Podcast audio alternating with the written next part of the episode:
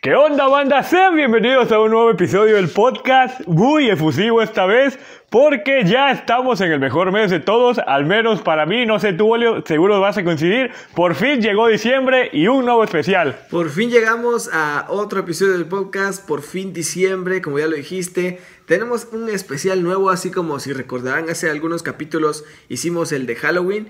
En esta ocasión, ¿por qué no hacer uno de Navidad y hablar de películas tan emblemáticas de esta época en el cine, no?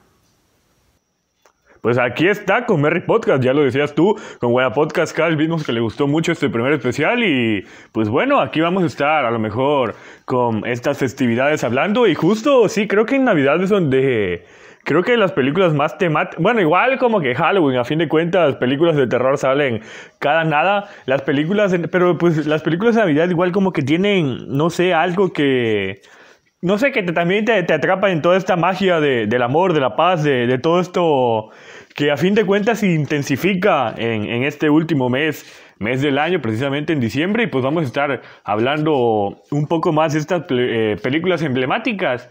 Y qué mejor, Bolio, que, que, empezar con la película del niño que pensamos que todo iba a ser, a fin de cuentas, el joven, o bueno, el niño prodigio del cine, la estrella de, de, vaya, de Hollywood, y pues terminó en un drogadicto. Y ustedes están leyendo, creo que ya lo saben, pues estamos hablando de Home, bueno, de de Mi Pobre Angelito, o si también son mamadores, le pueden decir Home Alone. Y qué mejor película, qué mejor manera que empezar que, con esta película, ¿no? Es una película tan emblemática, no, creo, yo creo que tienen que haberla visto, o sea, es una película de culto y tienen que verla cada diciembre, casi, casi, porque además la pasan en, en la tele cada rato, entonces... Es, eh, no está de más verla otra vez, la verdad yo, a mí me gusta mucho esta película, eh, todos sus aspectos, la verdad me divierte, desde muy pequeño la vi y, la verdad me sigue divirtiendo hasta ahora que la veo. Ya sé, ya sé. Te digo, era como a fin de cuentas, tú lo dices, es una película de culto. Y creo que Canal 5 se eh, convirtió como que en ese quizás eh, factor clave en hacer película de culto, al menos para todos los mexicanos. Acá a fin de cuentas, Canal 5 es como que un, un canal muy popular dentro de, de, nuestro país. Y eh, era de pasarlo, empezaba, creo que a las 12 de la noche ya la tenían programada la película para pasarla en toda la Navidad. Y es justo eso. O sea, ¿quién no se recuerda? Al menos yo me imagino que tú viendo, reuniéndose con sus primos o con sus hermanos, con su familia, para ver mi pobre angelito. Y es un clásico de Navidad que. Lo, la hizo. No, ah, la hizo Warner, ¿no? Si la no mal recuerdo. No, 20 Century. Si no, Ajá, 20 Century. No, creo que la hizo. Sí, 20, 20 Century, exacto. Porque justo estaba viendo eso. Exacto, porque lo que se perdió Warner, eso es lo que iba a decir, que, que bueno, estaba leyendo que estaban pidiendo como que los productores a Warner 17 millones de dólares y Warner les dijo que no, que no, no iban a entrar manches. con 17 millones de dólares, que iban a entrar con 14. Y pues llegó 20 Century y le dice, pues yo les doy esos 3 millones que les hacen falta y con esos 3 millones, pues todos los derechos fueron a 20 Centuries y una película de justo eso, de un bajísimo presupuesto, que es de las películas, creo que más, o al menos la uno, de las más sencillas que se han hecho con uno de los actores, con actores muy relevantes para esa época. Recaudó 500 millones de dólares, es decir, que querían es, van ya de dar contra la pared los, los productores de, de, Warner porque pues nadie se imaginó ese éxito de esta película. Sí, de hecho llegó a ser la película navideña más taquillera de la historia, pero bueno, ahí llegó después otra película que fue El Grinch, que la superó eh, en 2018 y pues bueno, pero, pero no deja de ser buena esa película, eh, Mi Pobre Angelito, eh, es que tienen que verla, o sea, si no la han visto, yo no sé dónde han estado metidos. Las aventuras de este niño. Ya sé, ya sé. Eh, sí, o sea, hace demasiadas travesuras que, que te hacen reír bastante.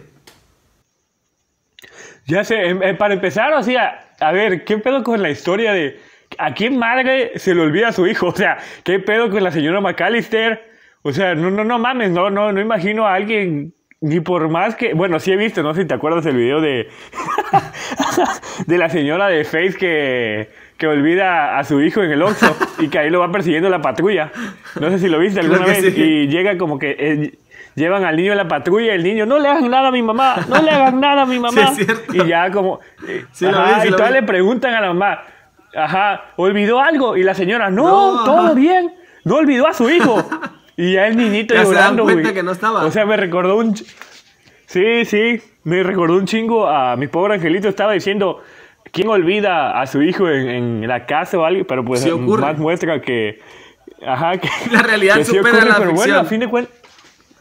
Exacto, la realidad supera mucho a la ficción, como ya lo hacíamos justo en el pasado especial cuando hablábamos de, Tim Curry, exacto, de, de Pogo.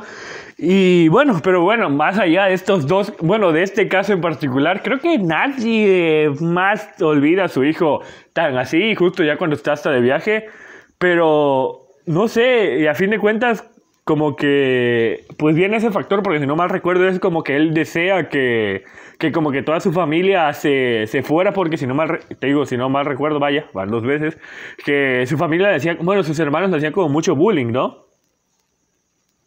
Sí, sí, que él desea que a fin de cuentas esté solo y pues ya se despierta un día, bueno, en previo a la Navidad y ya como que, pues, a fin de cuentas pasa esto y es hasta donde llega la banda de los mojados, que estas dos, que es como que igual de los dos actores, creo que hicieron muy buena mancuerna con Macaulay y Culkin y como que le dan este plus a la película a fin de cuentas porque eran actores para esa época igual desconocidos y que no sé, hacen, a pesar de, de la diferencia de edad, hacen como que muy buena conexión con, con los personajes. Sí, fíjate que esta película, eh, bueno, es, es un buen punto que estás tocando, porque sí, sí logra esa empatía con los personajes desde un principio. Y, y como tú dices, ¿quién, ¿quién va a dejar a su hijo así abandonado? Bueno, es una ficción, pero, pero pues vemos que sí, sí ocurre en la vida real. Incluso yo he conocido casos de, de personas que olvidan a sus niños en, en la guardería o en el kinder, no van por ellos. Bueno, No no, creo que sean el extremo de traviesos como, como Kevin, pero, pero bueno, es, es, es una historia muy buena lo que nos cuentan aquí y sobre todo, eh, pues esta, este ambiente en el que la centran, ¿no? Que es de Navidad, es como una película pues para ver en familia, para ver este con, con tus hijos, con tus primos, con tus hermanitos y las van a disfrutar todos.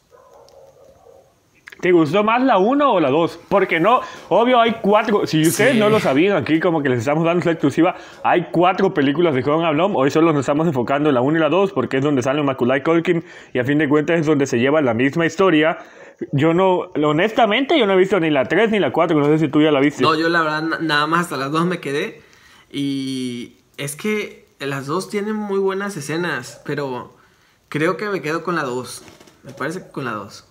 Sí, me gustó. A fin de cuentas como que esta eh, feeling de Nueva York, que donde se va igual lo vuelve, vaya, otra vez lo, lo olvidan, ahora en el, se confunde como tal, agarra un vuelo diferente y termina en Nueva York, que no sé también quién termina en Nueva York en un vuelo a fin de... Bueno, para ese entonces digamos que no había tanta seguridad en los, en los aeropuertos, o al menos no tanto, todo fue después de, de 2001 con el atentado de las Torres Gemelas. Pero pues tampoco es como que te olvides así de la nada te confundes de vuelo, pero bueno, a fin de cuentas, como dices tú, es película, aunque a veces sí se supera la ficción. Algo que me parecía tan absurdo, al menos en la 2, era la juguetería que, llegara, que llegaba a... Bueno, Kevin como tal en la película, era la juguetería más aburrida de todo el mundo. O sea, eran unos... No sé, no sé, no había nada de juguetes, no había ningún cochecito, ni ningún carrito, ni nada, era como que puros trenecitos, adornos, que es el, a fin de cuentas como que el señor que lo ayuda. Ah, bueno, la tienda de donde técnicamente es, es como que el punto álgido de la historia, porque es donde roban otra vez los, los, los ladrones, que es donde se encuentran a Kevin, que ya Kevin lanza la piedra para activar como que la alarma. Y esa, me acuerdo que esa juguetería no me gustaba absolutamente nada. No tenía nada mágico, nada que te, que te llamara la atención. O sea, creo que era la juguetería a la que cualquier niño no quisiera ir. Porque era lo mismo, como dices tú, puro trencito, puro adorno. Y los juguetes, y los juguetes realmente dónde estaban. O sea, te preguntaba de, Exacto, exacto, no bueno, tenía ¿qué- como que a fin de cuentas nada. juguetería? Sí, ya sé, ya sé, hoy ya ni juguetrón. Bueno, juguetrón todavía tiene. Yo soy, la neta, yo todavía admito, soy fan de, de ir a, así como que a las jugueterías, al juguetrón y así. y me gusta Sí, sí, sí, estar todavía viendo los juguetes y todo este rollo. Pero sí, esta juguetería era pésima, o sea, hablando de los niños de esa edad, creo que... Y nadie, o sea, tampoco a mí como que me gustaría ir a una juguetería de ese estilo. A fin de cuentas, ya si fuera una tienda de adornos o algo así, pues entras ya sabiendo que no es, vaya, que no es una juguetería ah, como tal. Pero... Bueno, tenían varias cosas. Aparte, te digo, la actuación de, de Maculay, que justo lo que decía al principio, que todos pensábamos que iba a ser el niño prodigio del cine, que iba a ser pues, la nueva estrella, estrella antes de que el niño descubriera todas estas drogas o todos estos estupefacientes. Lo, lo hizo muy bien, porque creo que hasta ahí era un actor sumamente desconocido que pues sí tenía los mejores papeles muy, muy pocos relevantes. Hoy, pues la verdad, no, no me acuerdo de ninguno antes de 1992 que salió, o 1900, no, por ahí de los 90, creo que el 92 salió la 2, no recuerdo muy bien cuándo salió la 1, ahorita les digo la fecha, pero eh, a fin de cuentas era alguien que, que no conocíamos muy bien y que pues vino a atrapar a todos estaba leyendo igual un poquito que justo el como que el personaje eh, fue escrito totalmente para él y donde se quedaron eh, ajá con la escena fue tal en donde él se pone, la, que se está, si no me recuerdo, rasurando o algo así, se pone las manos con alcohol en la cara y es donde hace el grito. Y justo con esa escena fue que, fue que lo eligieron a él. En 1990 fue, esa, fue la película, la primera. Exacto, sí. De hecho, justo te iba a decir que Chris Columbus, que fue el director de esa película, este, pues desde el principio supo que era, era Macaulay, Macaulay, este, que era el que lo iba a interpretar. Pero hizo además audiciones, o sea, para ver como que probando el área, a ver si salía algún otro sobresaliente por ahí. Porque pues los directores yo creo que tienen este pues esta responsabilidad, ¿no? De escoger y al actor este perfecto para las películas.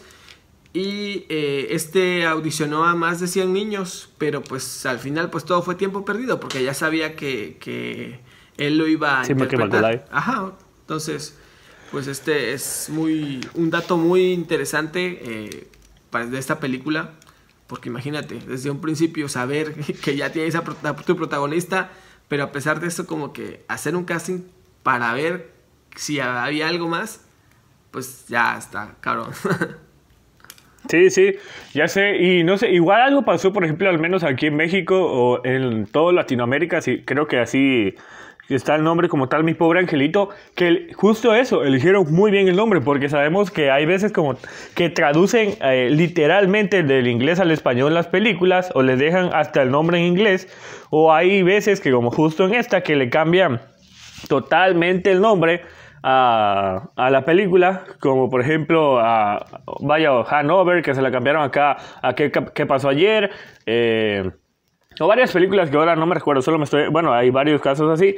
Pero creo que el nombre justo igual de, de mi pobre angelito influyó mucho porque creo que logró como que este nombre acertado de las películas que a fin de cuentas creo que hay veces que no nos gusta llamar como tal las, las películas en, en, español porque cambian totalmente el nombre de la historia y nos gusta como que utilizar este, vaya, el nombre original, el nombre en inglés, pero con mi pobre angelito lo supieron adaptar en España, por ejemplo, que es un caso muy raro porque se la cambié casi totalmente, sí le pusieron solo en casa, como tal su traducción, ajá, literal.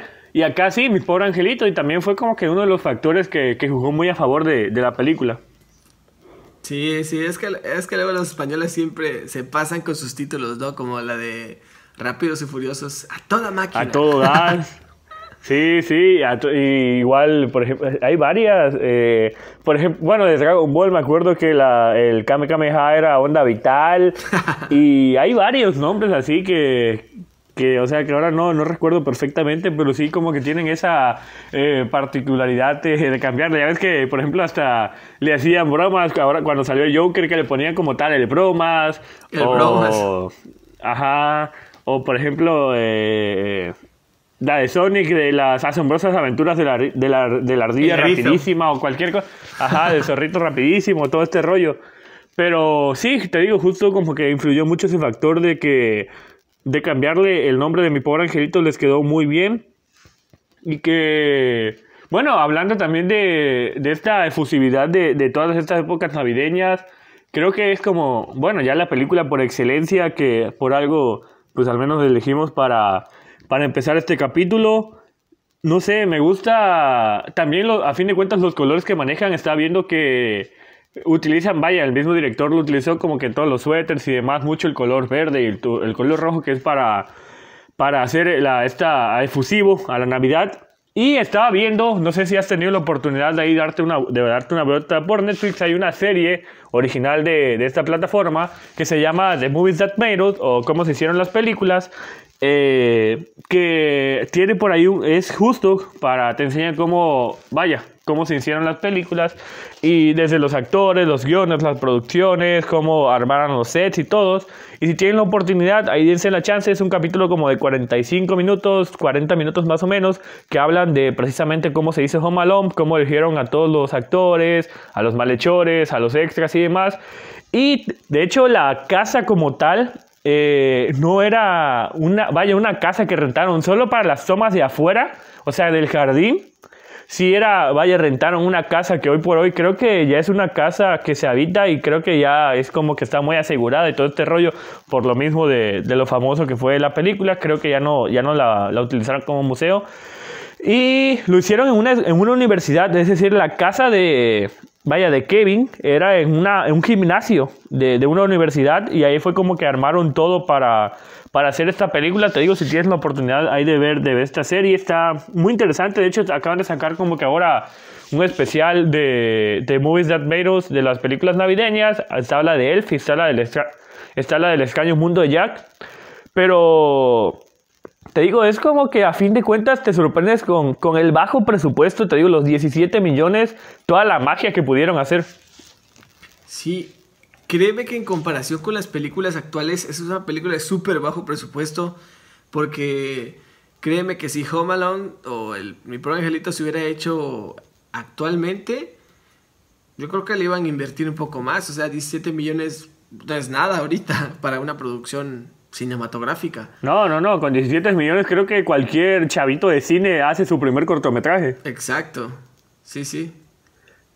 Sí, sí, y me gusta, digo, a fin de cuentas, era eso. Creo, creo que a fin de cuentas todo te, se basó en el guion. Ahí podemos ver, pues, la, el gran ingenio que, que tuvieron, porque para tener un tan bajo presupuesto, para justo grabar tan rápidamente, para presentárselo a, en este caso, a Tony Century Fox, hacer todo el promocional y todo esto, y que te das cuenta también el poder de, de, la película, porque pues ahorita creo que tienes la, o sea, más allá de acá era de promocionar en algún espectacular, de boca en boca y quizás en la televisión. Pero pues ahorita promocionar una película es sumamente fácil, lo subes a redes, lo vaya, lo proyectas en cualquier lugar, lo compartes, ah, la. o sea, hay un montón de, de formas de promocionar la película. Antes era como que todavía un poco más complicado. Y ahí te das cuenta también, te digo, ese poderío que, que tuvo la película para para tener todo este impacto, a fin de cuentas, que, que tuvo. Y que justo es lo que te decía, que Maculay generó muy, muy buena empatía con todos los espectadores, que la banda de los mojados, que eran de las bromas o de las caídas más de pastelazo, a fin de cuentas, los resbalones, a llenarte de plumas, eh, alguna, uno electrocutado o algo así, pero que, no sé, tenía, a fin de cuentas, creo que, pues, como que se, estrenó en la época navideña y, pues, justo, no sé, tengo como que esta, al menos, idea de que todo está lleno de magia y todos vamos con esta, eh, no sé, este pensamiento muy positivo de que todo va a ser muy chingón y le fue muy bien a la película. Pues qué bueno, o sea, la película le fue súper bien. Al que no le fue tan bien fue a Maculay porque pues ya sabemos todos sus problemas que tuvo. Pero afortunadamente creo que ha ido saliendo eso este actor, ¿no? Como que ha tenido recaídas, se ha ido levantando, pero creo que me pareció ver que actualmente estaba ya como que controlado. Sí, creo que ya está controlado, o sea, ya como que dejó todo este mundo de los estupefacientes, pero pues ya a fin de cuentas truncó su carrera, o sea, en el sentido de, bueno, al menos Robert Downey Jr. igual estuvo mucho tiempo en el, mundo de las drogas y tuvo un resurgir con, al menos con Marvel, que le dio esta oportunidad. Igual con Sherlock, que, que, lo hizo espectacular. No me sorprendería que si le dan como que algún papel tan importante a Maculay tenga algún resurgir. Creo que lo debe intentar poco a poco con alguna serie más o menos que solo esté en Estados Unidos. No dudo que ya lo esté haciendo. No sé si todavía le guste como que esta actuación. porque pues a fin de cuentas, seamos honestos, la mayoría de los niños son como que explotados, actores, son como que explotados por los padres, al 80, 90% no les gusta la actuación, pero pues ya como que los papás ven una, una mina de oro a fin de cuentas en ellos. Y creo que sí le gusta todavía la actuación, he visto que, que está en como que algunos otros papeles, pero pues sí está muy difícil que a fin de cuentas... De, que también se ha exhibido muchísimo, que hemos visto muchas, muchas imágenes de él en estado de ebriedad, también pues ya, eh, bueno, vaya, que no esté en sus cinco sentidos. Y con todo esto pues está, está difícil, no imposible que les dé como que un nuevo protagónico a, a Macaulay. No, pues a lo mejor y si, si sigue así, a como va ahorita, todo bien eh, que nos dé la sorpresa, ¿no? En que aparezca en algo, pero algo realmente importante, ¿no? Que valga la pena, así como tú lo mencionaste, a Robert le dio un giro completo a su vida, eh, el que le dieran el papel de Iron Man, Tony Stark, y pues resurgió. Esperemos que este sea el caso también de Mácula. Sí, sí, eh, pues estuviera no, bueno, yo no sé cómo la dio. La otra vez sabiendo que hizo más o menos como que un corto recreando las escenas más emblemáticas de, de mi pobre angelito. Algo así como hicieron hace como un año o año y medio con lo de E.T. y así. Justo lo estaba él hizo como que un pequeño remake, si así le podemos hacer, una pequeña eh, representación de las escenas más emblemáticas de su película. Y creo que como tú dices, puede tener a lo mejor algún resurgir. Vamos a ver qué qué le vaya, qué le depara al futuro de este actor.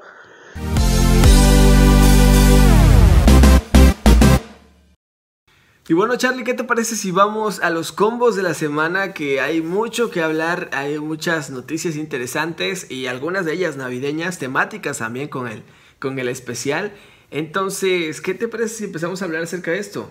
Vamos a darle, mira, si alguien o sea, justo hablando, enfocándonos a esta primera noticia, ustedes ya están viendo un poco acá el tráiler, al menos estos avances de la película, que si alguien puede hacer perfectamente sentir la Navidad a través del mundo del cine, del cine y ahora del mundo del streaming, porque a fin de cuentas ya se adaptó, llegó hace unos pocos, unas pocas semanas a nuestro país, nuestro territorio, Latinoamérica, toda esta región, es Disney.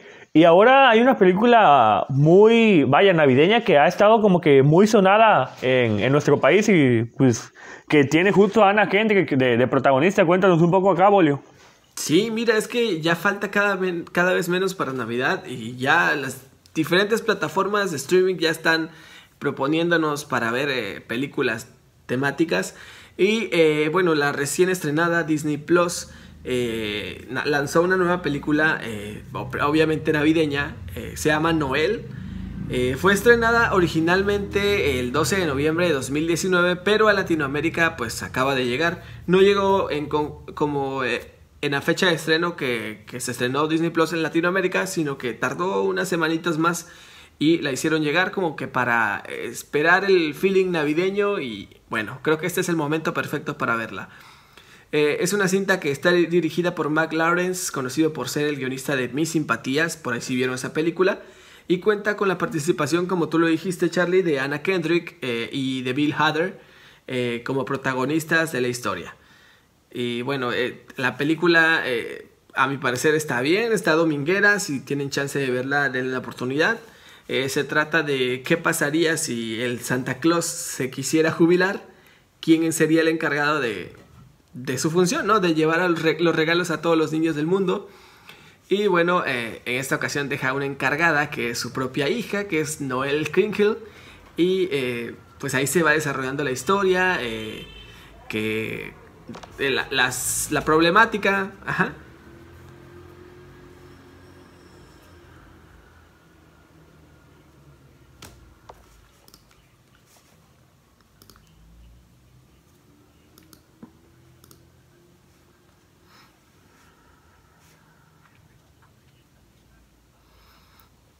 Sí, sí, claro, no. Ya, de, de hecho, haciendo paréntesis aquí, ajá, haciendo paréntesis aquí, ya Mulan va a llegar a partir del 4 de diciembre de manera gratis, ya para todos, eh, sin pagar nada.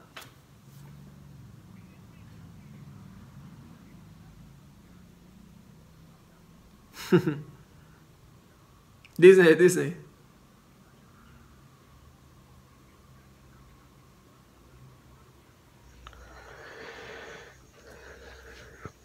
Mira, suena muy... Sí, sí.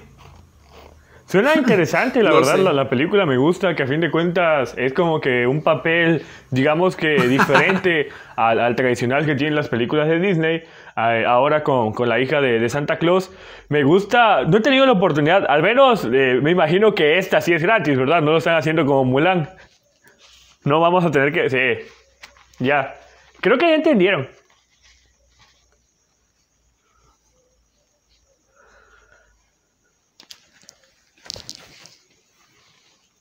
Pues sí, es que creo que no. Bueno, también Mulan fue como que algunos de los, fracasos que tuvo Netflix de las. Perdón, Disney, Disney de las, estas pérdidas millonarias que, que tuvo en este año. Creo que todas las, las, productoras tuvieron muchas pérdidas millonarias. Warner con Tenet y demás. A fin de cuentas, yo creo que. No sé quién va a estar en el Oscar ahora. No me imagino a viendo a Versus Prey y a Sonic compitiendo por mejor película al Oscar. No sé en verdad cómo, cómo le van a hacer. No, no, no veo a, Sonic como tal yendo a, buscar a un personaje de CGI, yendo a buscar su, su, Oscar, porque pues a fin de cuentas es como que la película que más triunfó en este 2020. Pero bueno, otra vez ya enfocándonos en, en la película me llama mucho la atención este, pues como que giro que le dan a la historia de Disney. Te digo, si hay alguien que pueda hacer historias navideñas que logren atrapar y logren eh, sentir, vaya, toda esta efusividad de la Navidad, son ellos precisamente en esta compañía productora. Y bueno, hay que darle una oportunidad, ¿por qué no? Pues tratar de, ver qué, qué, tanta magia nos provoca esta nueva caricatura. Bueno, esta nueva cinta, perdón, cinta de, de esta caricatura que, que fue Disney y de esta, vaya ya, mega empresa que sabemos cómo es. Y bueno, Bolio, pues ya pasando un poco de justo esto, todo lo navideño que nos trae Disney, vamos también un poco como que a su competencia, o no sé si tanto directo, pero pues a fin de cuentas está dentro de esta cultura pop y que es a fin de cuentas lo que eh, hablamos un poco acá en el podcast de, vaya, nos enfocamos más al cine, pero pues trae también como que todos estos temas y pues por fin este Super Nintendo Universal Studios en Japón ya dio a conocer cuándo a abrir su nuevo parque temático de Super Nintendo que no sé si has visto en las imágenes, al menos a mí me llama muchísimo, la atención, sé que estamos allá del otro lado del mundo a fin de cuentas, pero si algún día tengo la oportunidad de ir a Japón, quiero conocer este parque, la verdad se ve brutalmente espectacular y por fin ya hay fecha para, para esta inauguración. Más allá de toda la pandemia, va a ser el 4 de febrero donde vamos a poder disfrutar de este parque de Super Nintendo en Osaka, en este, vaya, en este 2021, es decir, ya falta, ¿qué? Poco menos de, de dos meses, ajá, de más de dos meses y pues ya vamos a estar como que disfrutando. Me llamó mucho la atención este tráiler, o ¿cómo le podemos decir? Este, no sé, no, anuncio promocional, exacto, vaya, anuncio promocional, si lo hacemos, que digamos que lo hicieron a, forma de, de tráiler o algo así, porque pues, a fin de cuentas es Nintendo. Y esta eh, montaña rusa de Mario Kart que se ve espectacular, que es como que el atractivo de, del parque, que va a utilizar la realidad aumentada para jugar, que a fin de cuentas sabemos que pues como que Mario, bueno, Mario y Mario Kart es como que el, juego o el personaje emblema de esa compañía japonesa. Y pues ya va a estar este en el mundo de los videojuegos pues esta franquicia es como que la más eh, pues emblemática de todos. Y pues justo me llevó a pensar en los fanáticos esta experiencia única. Y pues ya al fin conocemos esta fecha para, para que estén las aperturas, aunque pues como que los planes de, de, este parque era temático que era que se unara en 2020, pues la pandemia justo como decía del 2020, de perdón, del COVID-19 no las dejó. Y pues ya habíamos visto como que algunas que otras atracciones del parque de diversiones que iba a contar, sin embargo pues ya en interno y Universal nos, pues nos adelantaron algo más de que seguro pues nos va, nos va a encantar, que a fin de cuentas es como que los japoneses tienen esa, digamos que, bueno, no sé si magia, pero sí esa, esa mente tan creativa para hacer de algo tan espectacular, y ya lo vimos, te digo, en las imágenes, y me llama mucho la atención, creo que quizás como que va a ser la competencia de, creo que en Tokio hay un, hay un Disney, ¿no? Igual, ¿no? Sí, así es, sí hay, en Tokio Disneyland, creo que se llama, pero sí, pues podría ser la, clara competencia. O sea, creo, yo tengo entendido que este parque es como que una sección de un parque que ya existe, pero pues va a ser así como, como pasó con, con Universal Studios y, el parque de Harry Potter, que es uno solo, pero es una sección y que atrajo a un chingo de gente. Yo creo que eso va a ser lo que esa función va a cumplir el Super Nintendo World, que la verdad se ve impactante desde que empezó la construcción. He seguido como que los detalles de las actualizaciones que habían dado y este tráiler que pusieron pues da ganas de, de, ir, eh, da ganas de estar ahí, o sea, para todos los fans de, todos los que somos fans de Nintendo, eh, la verdad emociona mucho. Por ahí había leído que a lo mejor eh, tenían pensado traer esta tierra a América, o sea, construir una sección de... De, Mario. De, Nintendo, de, Mario. De Nintendo, sí. Sí, en, en un parque de Universal, no sé si en el de Los Ángeles o el de Orlando, Florida. Pero esperemos que sí se lleve a cabo este proyecto porque, pues sí, para ir a Tokio está muy cañón, la verdad. Pero pues ojalá que, que tengamos la oportunidad y que el podcast nos lleve. Vaya, sí, ¿por qué no hacer un programa por allá? No nos cuesta nada soñar y los sueños se vuelven realidad. Y bueno, y te digo, y también está interesante como que les bueno, estaba leyendo que les van a dar una, una pulsera a los asistentes y van a ver justo a como aparecía, eh, que íbamos, ¿se acuerdan? Recorriendo como que el mapa en Super Mario 3, Super Mario 4, que íbamos avanzando y veíamos las islas y demás. Así va a ser perfecto, igualito en el, en el nuevo parque de diversiones de, de, Super Nintendo World acá en Osaka. Y vamos a ver a ver a donde estemos posicionados nosotros nos vamos a ver justo en el mapa de, de Mario como estemos en el parque. Suena muy interesante te digo vamos a ver si, si en algún tiempo algún chance tenemos el futuro de estar por allá. Y si ustedes tienen la oportunidad también cuéntenos. Y vamos a ver qué, qué competencia tiene por ahí Así es, veamos qué, qué más hay por ahí. Oye, Charlie, ¿qué otra, ¿qué otra noticia nos tienes por ahí? Ha pasado algo muy relevante, ¿no? Mira, si algo hablábamos, estuvimos en unos episodios por ahí, justo en la del fandom, es que coincidíamos que Daredevil fue como que la serie, hablando de superhéroes y en Netflix, fue la serie emblema de, de, de, esta plataforma de streaming. A mí me encantó justo por todo lo que tenía, por los, o sea, el grado tan darks que le dieron a la serie, las coreografías tan sublimes que tenían, eran unas coreografías exacta y perfectamente coordinadas, las actuaciones que fueron wow, brutales, los personajes, el Kingpin que todo el mundo lo quiere para que hagan hasta una película una serie de él, Electra lo hizo perfectamente, vaya, fue una serie de la mejor que creo que la mejor, mi serie favorita de superhéroes hasta el día de hoy. Y pues nada, ya ves que en el 2018 al menos, cuando ya como que habían estos rumores de que justo eh, Disney iba a crear su plataforma, empezaron a cancelar todos, empezaron a cancelar, empezaron, perdón, a cancelar Daredevil, cancelaron eh, la de Iron Fist, cancelaron, eh, vaya, todas estas de Defenders, cancelaron todas las series de superhéroes en, Netflix, y ahora pues llegó el 2020 y hace unos días ya los derechos de, de este personaje de Daredevil ya pasaron otra vez a todo a, Disney Plus, ya lo tiene de nuevo.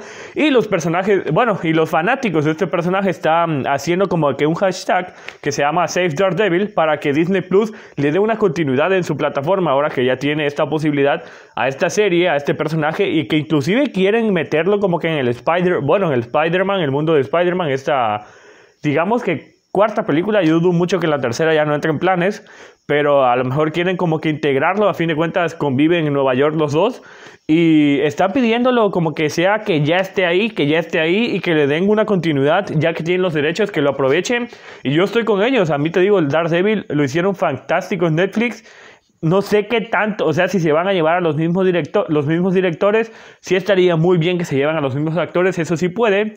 Y vamos a ver qué les separa en el futuro a Disney Plus, pero sería como que uno de los hits de las series emblemas de Disney también, por lo que yo contrataría pues esta nueva plataforma para poder engancharme. No sé si tuviste también tu oportunidad ahí de verla, pero honestamente a mí me encantó. Sí, era una, una, muy buena serie y la verdad es que ojalá, como dices tú, ojalá que, que, veamos pronto en Disney Plus algo así. Seguramente sea en la sección Star que próximamente van a tener para, para contenido, pues no adultos, pero sí para mayores. digamos que violencia y todo eso, ¿no? Exacto, exacto. Entonces esperemos ver a Daredevil por ahí. Eh, yo creo que sí, ya con esto que, que ahora que recuperaron sus derechos, pues es probable que sí los veamos por ahí, que lo veamos por ahí. Entonces es cuestión de tiempo. Yo digo que, que es cuestión de tiempo esto. Sí, es que juro justo eso, que Charlie Cox fue como que el papel ideal. ¿Sabes? Es eso. Hay como que actores que tienen un papel ideal para cada personaje. Por ejemplo, yo no encuentro a otra, a otro, por ejemplo, otra persona, otro actor haciendo a un Robert Downey Jr., perdón, a un a Robert Downey Jr. ajá, como haciendo a un Tony Stark, exacto, se me olvidó, se me el nombre, vaya, viste, tanto está enfocado el papel que ya puedo, ya digo Robert Downey Jr. y se viene a Tony Stark, a eso me refiero, o a, no sé, a un Chris Pratt haciendo a otro, a otro Capitán América, a un Steve Rogers y así, como que hay justo los actores nacen para ese papel y creo que Charlie Cox, tanto físicamente como en todo, es como que en su actuación y todo, es el papel ideal de Daredevil. Y me gustó, te digo honestamente mucho. Te digo, espero que. Justo eso están pidiendo también los fanáticos que se lleven a Charlie Cox para esta cuarta temporada. Y vamos a ver qué, qué le depara por ahí. Y oye, Bolio, vamos ahora sí hablando de todos estos personajes de mundo de superhéroes, de todas estas, eh, vaya, estas noticias que ya somos que nos sorprendieron.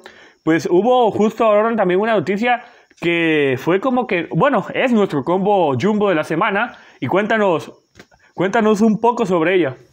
Pues sí, eh, nuestro combo eh, jumbo es explotó esta semana que eh, una estrella nominada al Oscar de películas eh, confesó, hizo una, gran confesión que nadie se esperaba, incluso nosotros no teníamos siquiera idea.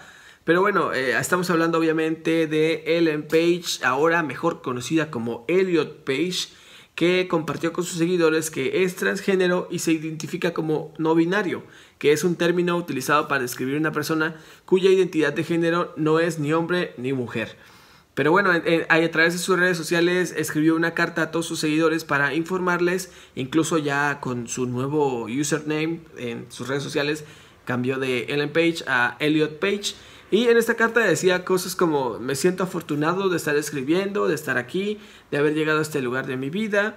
Eh, pues sintiendo gratitud abrumadora por las personas que, la que lo apoyaron en este viaje y bueno, muchas cosas más, pero lo principal es que eh, confesó que es transgénero y eh, se identifica con sus pronombres de él y ellos. Y bueno, yo inmediatamente me, me, fui a buscarlo a Google y ya sale como productor, actor, el actor, este Elliot Page y todo, o sea, está sorprendente, sí, sí, ya cambió todo. Mira, si yo les tengo algo que decir, es que si vaya, si no tienen como que nada que los involucre, si van a, hacer algún comentario de odio y demás, no lo hagan. Simplemente guárdenselo. No tienen, a fin de cuentas, no va a ayudar nada en este comentario. Yo siempre lo dicho, si van a tirar hate, mejor no lo hagan. ¿Para qué? Si ustedes a veces quieren dar un dislike, no lo hagan. Mejor cierren el video si no les gusta. Si ustedes van a opinar algo en contra de una persona, guárdense comentarios porque no les va a beneficiar. Hasta al contrario, pueden afectar muchísimo a esa persona psicológicamente. Y si, vaya, ustedes no están implicados en el tema, no son ni los familiares, no son, vaya, y aunque fueran los familiares, si no son esa persona o no pertenecen, vaya, a, a ese género no binario, mejor guárdense su opinión. Si quieren comentar algo de buena vibra, ahí sí, vaya, es como que de eso se trata a fin de cuentas, de, de tratar de, de, impulsar a todos, de que, pues apoyarnos entre todos, pero pues si van a tirar hate o si no tienen nada que ver en el tema, mejor Creo que el dicho de calladito nos vemos más bonitos está bien ahí.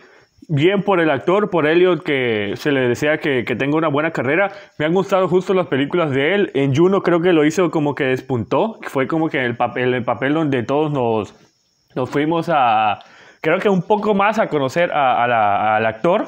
Y ahora con The Umbrella Academy me ha encantado. Creo que, que lo hizo muy bien. A fin de cuentas, él es el personaje principal o es el actor principal que, en que se ha llevado esta historia. Más allá, es que a veces se me olvidan los números. Creo que 5 es el niño, ¿no? Es que no recuerdo mucho. Sí, 5 es el niño. este, y ella es este. ¿Cómo se llama? Eh, empieza con D, no me recuerdo. Sí, no me acuerdo, no recuerdo. Te digo, a veces se, se, me olvidan hasta los nombres y los números. Pero junto él, bueno, él y ella como tal en el personaje, y cinco como que son los protagonistas de la serie, lo ha hecho espectacularmente bien y justo eso. Vania, ya me acordé, es Vania. ajá, exacto, Vania, lo ha hecho espectacularmente bien, que ha sido pues la, la protagonista de, de, Umbrella Academy, una de las mejores series que ha, ha tenido en los últimos años Netflix. Y bueno, a fin de cuentas a seguir disfrutando todo lo, lo que nos separa con, con este actor. Así es, ya es cuestión personal, eh, lo hizo creo que porque es una figura pública, pero eso que tiene que ver, o sea, eh, eh, Elliot Page seguirá siendo un gran actor, sobre todo ahora en The Umbrella Academy que ha hecho un excelente trabajo y que ya esperamos la tercera temporada con muchas ganas y bueno, esto, pues esta revelación que hizo no va a cambiar absolutamente nada. Bueno, pues aquí están las noticias, un poco de todo lo que pasó. Ya estamos a nada, nada de que se inaugure este nuevo parque de Nintendo. Vamos a ver qué nos dispara. Si ya vieron también la película justo que está en Disney Plus de Navidad, Cuéntenos un poco qué les pareció, también cuéntenos su opinión, qué les ha parecido, pues ya de que contrataron esta plataforma de Disney Plus, si les ha gustado, qué, qué contenidos esperan. He visto también que ahora vienen pues varias, o sea, nuevas series, como no sé si tuviste la oportunidad de, de leer por ahí que van a sacar como que 70 nuevas eh, películas para, bueno, producciones originales para Latinoamérica. Por ahí estaba viendo como que Ajá, de algo de. Hoy vi un teaser de Omar. De, perdón, de Adal Ramones, algo que va para Nat Geo, que va para Disney Plus igual. Y por ahí va a estar también Eugenio Derbez. Eh, va a estar Jay de la Cueva. Eh, Omar Chaparro y demás. Pues bueno, a fin de cuentas es como que darle este contenido original a México. Y vamos a ver qué qué le depara a la plataforma. Me hubiese gustado que como que refrescaran un poco las caras. No estoy en contra a mí, Eugenio, Adal Ramones, eh, Omar Chaparro. Se me hacen eh, muy buenos conductores o personajes de la comedia, pero creo que ya era también como que darle un refresh a, a, estas nuevas caras. Como que, te digo, no me aburre porque a fin de cuentas como que muchos, esta generación de nosotros crecieron con ellos. Pero pues como que sí, al menos Disney se había distinguido por darle oportunidad a nuevos actores. Ahora, pues creo que estuve leyendo que, que, hubo muchas críticas con ello, pero también ni ha salido la, o sea, como tal, la producción. Hay que esperar para ver y después dar como que tener su veredicto o alguna opinión. Sí, claro, hay que esperar a ver antes de dar una opinión y a ver qué tal, cómo nos presentan esto. Pues bueno, aquí están las noticias, coméntenos un poco qué les pareció.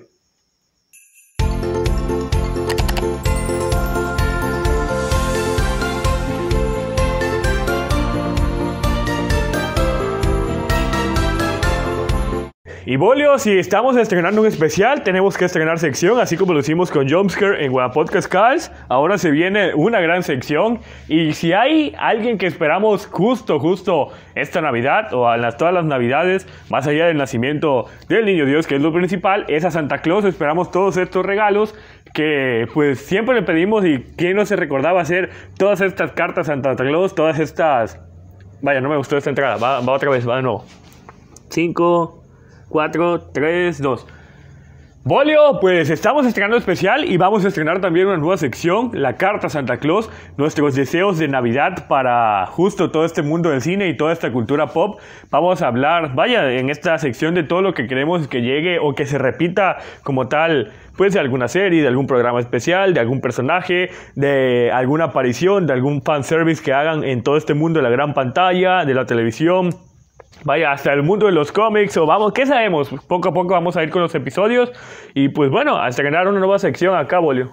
Así es, este, bueno, como no recordar eh, nuestra niñez y la Navidad, desde poner el arbolito, toda la emoción de recibir los regalos, de esperar a Santa Claus y precisamente eso se va a tratar esta sección. Vamos a irle escribiendo nuestra carta a Santa Claus a lo largo de todos estos capítulos del especial de Navidad.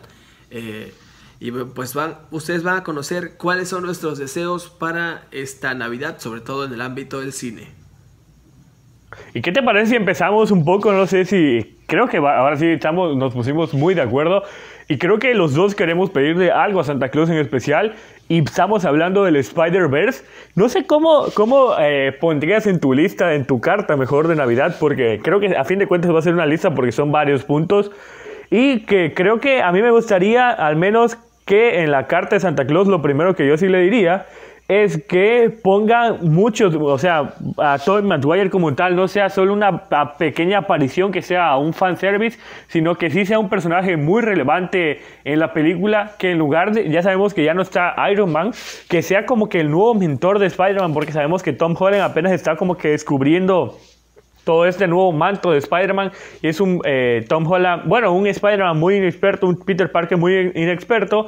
Me gustó mucho el, Peter Parker de Tobey Maguire y creo que puede ser como un buen sensei para Peter Parker de, de Tom Holland. Me gustaría que le dieran bastante tiempo en pantalla. Claro, yo también pienso que eh, sería bueno que estos dos personajes fueran su, como que su sus mentores. Y es uno de mis deseos también para pedirle a Santa Claus que nos dé más tiempo en pantalla de los tres. O sea, si se, si se llega a hacer este Spider-Verse, me gustaría no solo verlos uno o dos minutos llegar y, hablar con, con el Spider-Man de Tom y decirle, no, pues esto y esto y ya nos vamos, adiós, ¿no?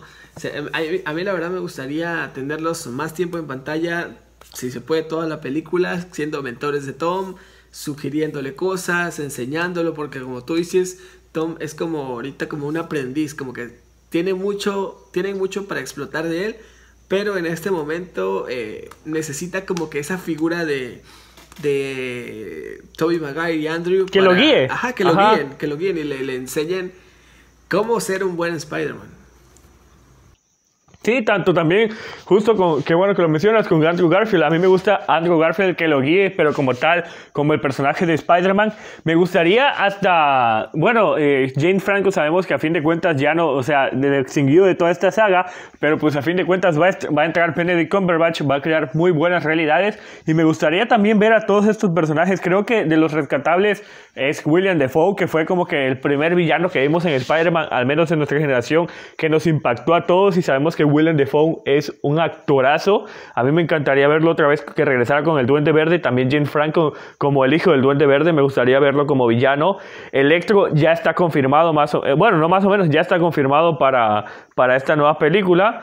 Es como que de los indicios que, que va a tener.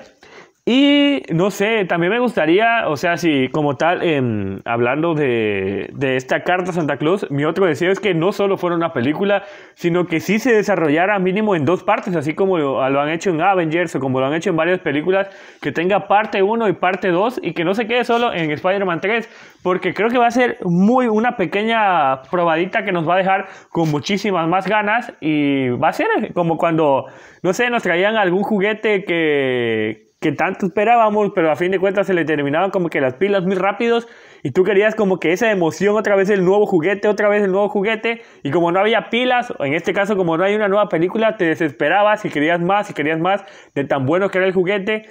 A mí no me gustaría, por ejemplo, que solo hicieran una película de ellos, ellos tres, mejor dicho.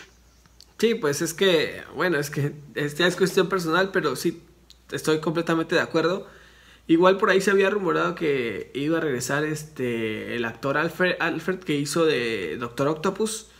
Pues eso también sería épico. La verdad, otro de mis deseos para pedirle a Santa sería que fuera una película o una o dos películas tan épicas como ese, esa batalla de Avengers Endgame que nos dieron. De ver a tantas personalidades, pero en esta, pero en esta ocasión, ajá, solamente de Spider-Man este multiverso eh, conectado todos sería una bomba.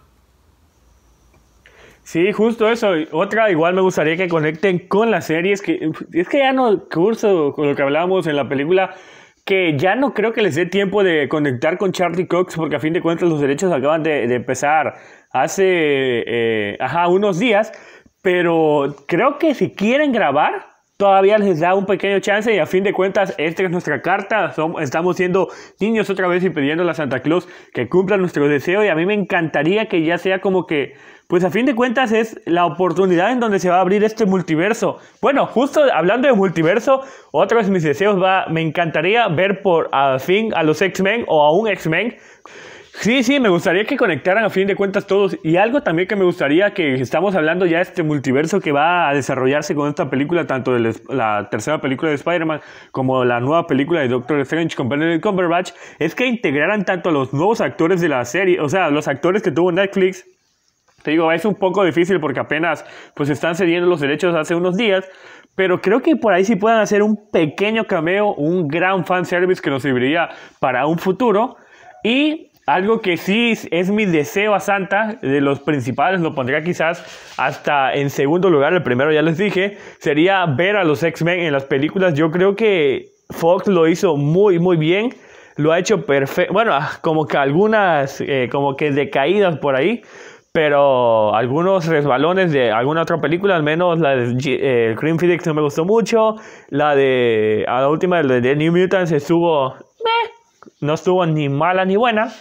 Pero en general lo ha hecho muy bien y creo que a fin de cuentas de conectar todas estas realidades puede ser como que pues alguna posibilidad y este es mi gran deseo de, ver a los X-Men en esta nueva película de Spider-Man. Pues sí, sería un buen deseo, la verdad. A mí también me gustaría ver a, algún X-Men por ahí. Y alguna otra aparición épica que tuvieran por ahí que, que, se saquen, pues no que se saquen de la manga, pero que, que sea sorprendente, ¿no? Sería bastante acertado llevarlo a cabo en esta película o si lo tienen planeado para hacer en una probadita, pues que, lo, que nos la den en la próxima. Pues bueno, cuéntenos ustedes también cuál sería su deseo Santa justo con esta película de Spider-Man, ¿Qué, qué agregarían esta carta, qué borrarían, o qué también, qué les gustaría, digamos que si unos nuevos actores, nuevos villanos, como tal, o qué villano gustaría que, que pusieran en la película. No sé, a mí me gustaría también, o sea, hablando de, no sé qué, qué villano te gustaría, pero a mí me gustaría que integraran a Tom Hardy, vaya, que a fin de cuentas es Sony, meterlo en, la, en esta película. Me encantaría ver otra vez a Venom, que ya lo vimos en la película de Tobey Maguire, meter a Tom Hardy, a Tom Holland, estuviera muy bien. Ustedes cuéntenos qué, qué les gustaría, qué personaje, qué, cómo conectarlo y demás. Cuéntenos un poco cómo harían ustedes la carta a Santa Claus. Así es, cuéntenos qué, qué le pedirían a Santa y nosotros leemos por acá y les comentamos. Pues Bolio, se terminó este primer capítulo del especial del podcast. Ya, la verdad, me gustó mucho todo esta, este tono. Quedé muy contento con esta Santa, uh, carta Santa Claus. Muy buenas noticias. El tema de mi pobre angelito, que es de mis películas favoritas, me gustó mucho. Como siempre te digo, un placer estar contigo y más ahora en estas épocas navideñas de tanta magia. No, hombre, un placer igual eh, volver a, estar juntos en este podcast. Y esperamos que los próximos capítulos de Navidad también nos acompañen, nos sigan en todas nuestras redes sociales y escuchen todos los podcasts que ya tenemos arriba en Spotify, en YouTube, en donde ustedes lo quieren escuchar. Pues no se olviden de seguirnos en redes sociales, de darle me gusta al video si nos están viendo en YouTube, de suscribirse, de compartir, de seguirnos en Spotify, en Google Podcast y en todas las plataformas que estamos, de hablar del podcast y también de mandarnos mensajes, de seguirnos en nuestras redes personales y de no perderse ninguno de los episodios del podcast que aquí poco a poco va creciendo esta comunidad de taquilleros.